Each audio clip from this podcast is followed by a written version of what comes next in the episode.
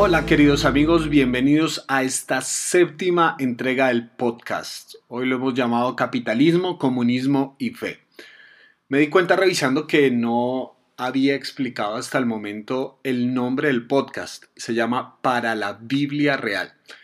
Eh, es un juego de palabras que se me ocurrió, no sé qué tan creativo sea la verdad, pero se me ocurrió por un lado porque obviamente estamos hablando de la Biblia y un elemento muy importante es que a veces la gente le quita, le, le extrae a la Biblia su realidad. Es decir, esto es un libro que se dio en un tiempo y en un espacio específico, en un contexto específico, se escribió para personas reales, con vidas reales, con problemas reales.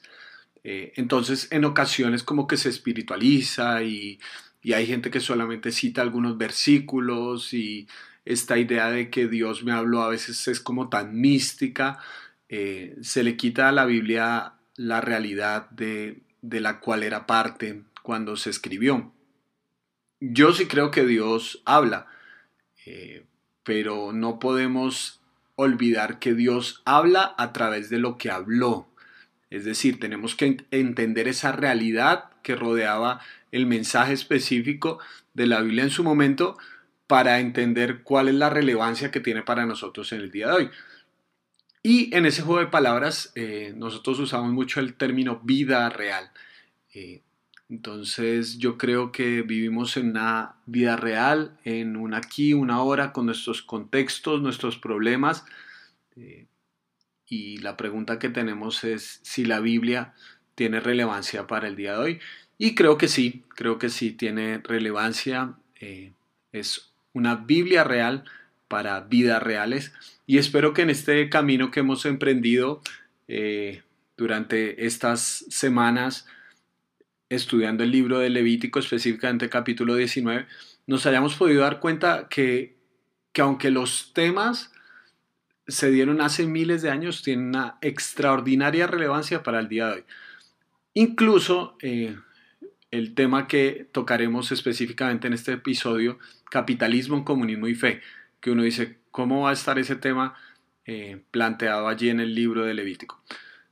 Bueno, vivo en un país que eh, efectivamente en este tema de política tiene muchos, muchas polarizaciones, y sobre el ambiente ahí como tú no lo puedes tocar tan fácilmente en tema de política porque muy fácilmente te llevan a un extremo o al otro. Entonces, si tú dices que estás a favor de ciertas cosas, entonces de una vez te tildan de cierta manera. Si dices que estás en contra de ciertas cosas, entonces te tildan de otra manera. Y la verdad, uno de los problemas es que hay un reduccionismo extraordinario porque parece que si te adhieres a una posición, izquierda o derecha, parece que solamente hubiera esas dos posiciones. Si te adhieres a una posición, no puedes cuestionar esa posición, sencillamente tienes que decir que sí a todo lo que hagan.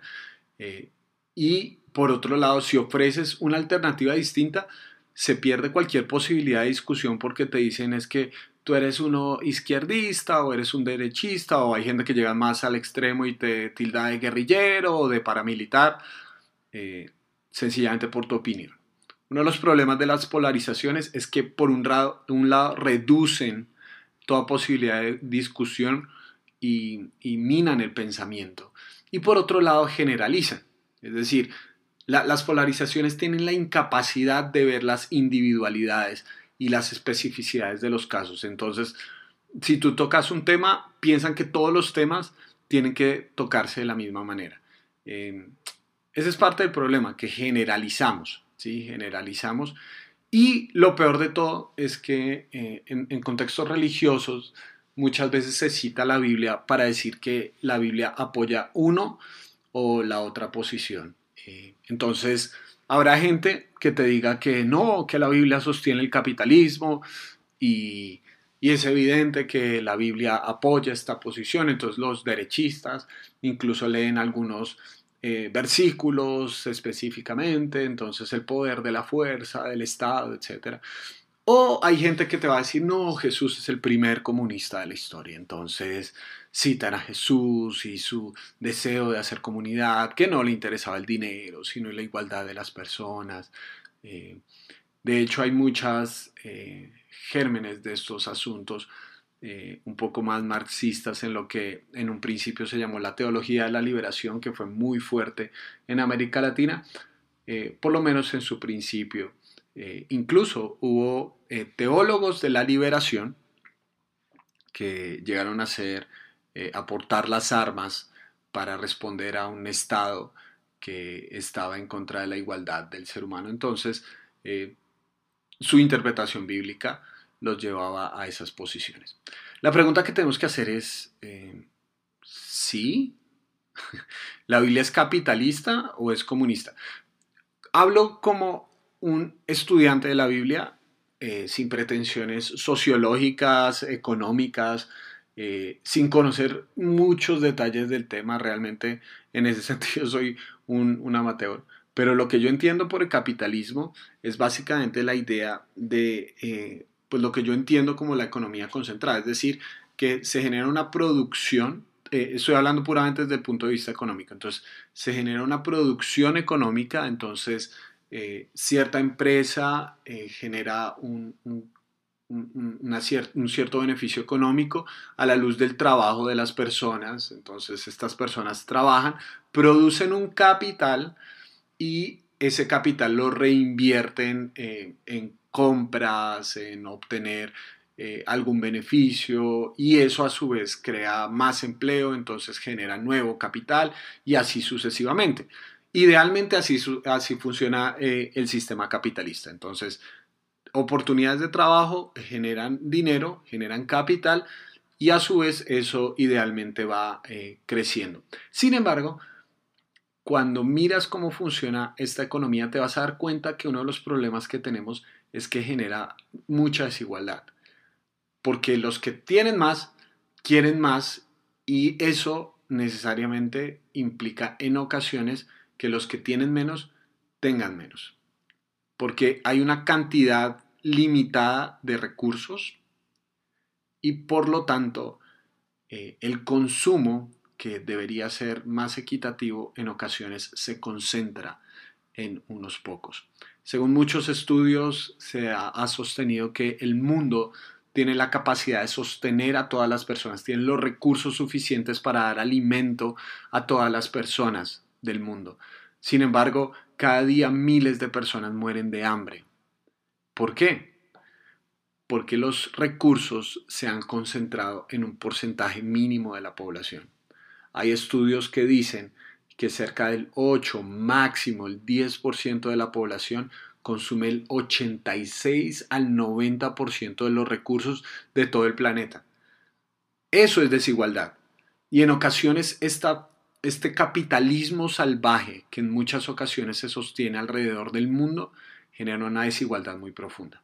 Entonces, como respuesta, eh, se, se piensa en el otro extremo de la balanza que está el comunismo. Es decir, la idea de que este poder eh, y, esta fuerza económica sea distribuida entre muchos, que haya igualdad, que, que todos tengan el mismo acceso, la misma capacidad y los mismos recursos, que no haya una división de clases, sino que todas las personas puedan ser tratadas de la misma manera desde el punto de vista económico, que todos puedan acceder a beneficios de salud, de educación, sin necesidad de que eso dependa de sus recursos económicos.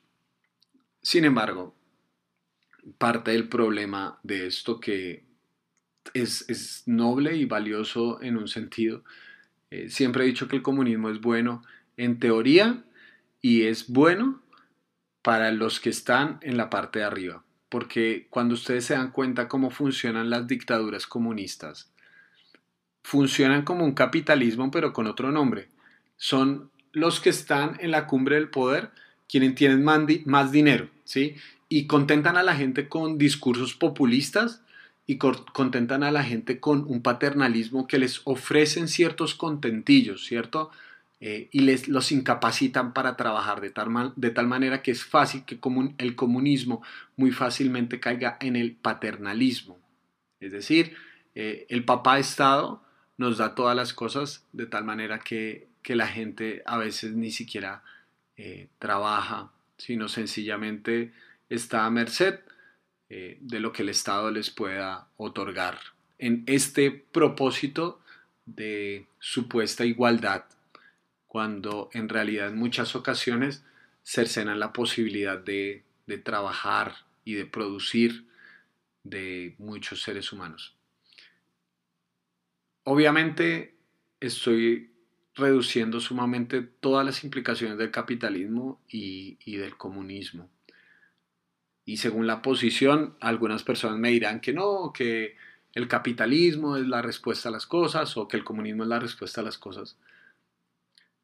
Pero desde mi punto de vista, una de las, de las cosas más evidentes para mí es que en ambos sistemas hay desigualdad. En, en ambos sistemas se genera desigualdad, se genera falta de oportunidades, se genera injusticia. Los capitalistas piensan que tienen la respuesta, pero la verdad es que en ocasiones ese sistema de por sí ha generado corrupción. Entonces uno dice, no, pues la respuesta es la izquierda, pero es que los sistemas de izquierda también son corruptos, los sistemas comunistas también tienen altísimos niveles de corrupción en sus estadísticas. Porque el problema no es el sistema, el problema es las personas. El corazón del ser humano tiende hacia la maldad. Y como son las personas las que conforman los sistemas, la solución nunca va a estar en los sistemas a menos que se cambien los individuos que la componen. Se necesita una transformación del corazón de cada ser humano para que haya una posibilidad de un sistema diferente. Individuos corruptos generan sistemas corruptos. Se requiere entonces una nueva humanidad, no un nuevo sistema. ¿Y cuál es la nueva forma de humanidad que propone el libro de Levítico en su capítulo 19 en esta sección que nos está hablando de las relaciones sociales. El versículo 13 de Levítico 19 dice, No explotes a tu prójimo ni lo despojes de nada. No retengas el salario de tu jornalero hasta el día siguiente. Entonces, aquí vemos que hay una forma de equilibrio porque por un lado dice, no la explotación del hermano, no te aproveches de los recursos que tenga la persona, mm, que por generar tu capital tú no estés pisoteando a una persona. Recuerden que como punto de referencia constantemente tenemos Egipto y Faraón. No seas un nuevo Faraón. Es decir, si tienes un, viñedo, si tienes un sembrado, si tienes alguna fábrica, si tienes algún mecanismo de producción, no explotes a las personas. No, no te pongas sobre ellas, no, no pongas tu pie sobre el cuello de las personas. No te aproveches de ellas. Ellos son seres humanos que merecen respeto. No lo despojes de nada, que su dignidad para ti sea un tesoro. Que por medio de, de lo que tienes puedas bendecir a otros. Pero noten que no caemos en el paternalismo. Porque el paternalismo lleva a que, ah, bueno, entonces todos somos iguales, nadie tiene que trabajar. No, no, no. Porque dice la siguiente parte, no retengas el salario de tu jornalero hasta el día siguiente. Estas personas tienen posibilidad de trabajar. Si hay jornaleros es porque hay personas que trabajan. Pero aquel que sea dueño de algo y tenga a un jornalero, el mandato es no retenga su salario hasta el día siguiente. Esta persona necesita este salario y tú lo respetas como un ser humano. La verdadera igualdad no se trata solamente de que las personas tengan todo lo mismo sino que todos tengan acceso a la misma justicia, al mismo trato, al mismo respeto. Porque el problema no es que haya personas que tengan viñedos y haya otros que trabajen como jornaleros en esos viñedos. La desigualdad se genera cuando esas personas que son dueños de viñedos explotan al jornalero y le retienen el salario hasta el siguiente día la igualdad se genera cuando este jornalero sigue trabajando y sus dones y talentos siguen siendo valorados, de tal forma que esta, esta persona puede generar recursos para su propia familia para su propio bienestar, para su propia subsistencia y su propia vida, esta persona puede generar recursos y aquel que es dueño y que tiene ciertas capacidades monetarias le respeta de tal manera que lo retiene su salario un día más. Porque hay muchas personas que van a vivir en el día a día. Y sencillamente yo soy un promotor de bendición para esas personas. Este es un trabajo que está basado en la justicia. Este es un trabajo que está basado en el respeto de la humanidad. Hay una canción eh, en mi país que, es un clásico y una de las cosas que dice el negrito del bate y se llama la canción. El trabajo para mí es un enemigo. Eso no es verdad. El trabajo no es un enemigo. El trabajo es parte de la esencia de lo que somos como seres humanos. Uno de los problemas que tenemos cuando soñamos con ganar la, lotería es que pretendemos dejar de trabajar. Eh, esa, no es la salida, ¿sí? Eh, la idea es que el trabajo dignifica al ser humano, porque es una de las labores primordiales que Dios le dio a Adán y a su esposa cuando los creó. Vayan, trabajen, pónganle nombre a los animales, vayan, trabajen, cuiden de este huerto. Trabajar nos dignifica, trabajar es parte de la imagen de Dios en nosotros. Entonces lo que yo veo que hace el libro de Levítico es invitarnos a trascender los binomios, que a veces pensamos tiene que ser una cosa o la otra. Tiene que ser capitalismo o comunismo. Tiene que ser trabajo o pereza. Tiene que ser o todos tienen los mismos recursos o nadie tiene los... Esos binomios no nos llevan a ningún lado. El libro de Levítico nos está llevando a pensar la vida en su complejidad, y donde quiera que nos encontremos, en el sistema económico que nos encontremos, no pensemos que la solución está en el otro extremo, sino que pensemos una solución hacia adentro y cada uno de nosotros, dentro de sus capacidades, tome una decisión por respeto de la vida del otro ser humano. Cada uno de nosotros se niegue a ser un pequeño faraón, porque ese es el germen de la corrupción, cuando alguien utiliza al otro para alimentar su propio ego. Ese es el germen de la corrupción. Cuando una persona pretende ser faraón, cuando la invitación de esto es recordar que todos somos pueblo, y en el caso de Israel, es pueblo que ha sido liberado por su Dios. Somos invitados a trascender los binomios y a generar justicia y equidad.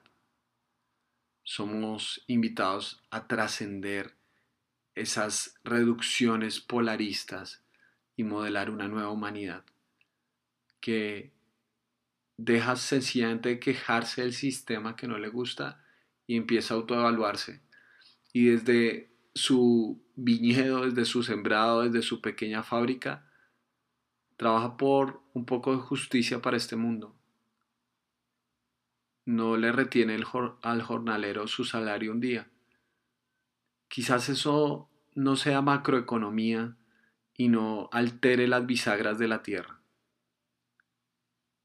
pero va a ser el mundo de una persona mejor. Quizás eso es todo lo que se necesita, no cambiar todo el mundo, pero hacer el mundo de una persona algo mejor. Espero que podamos, desde la perspectiva de la fe, aprender a cuestionar lo que pensamos que era incuestionable por nuestras posiciones políticas, económicas y sociales. Y entendamos que la Biblia nos habla para personas reales, con vidas reales, en un contexto real, y que pueden alterar su realidad para hacerla mucho mejor. Que así sea en tu vida, en cada paso que des. Te mando un gran abrazo.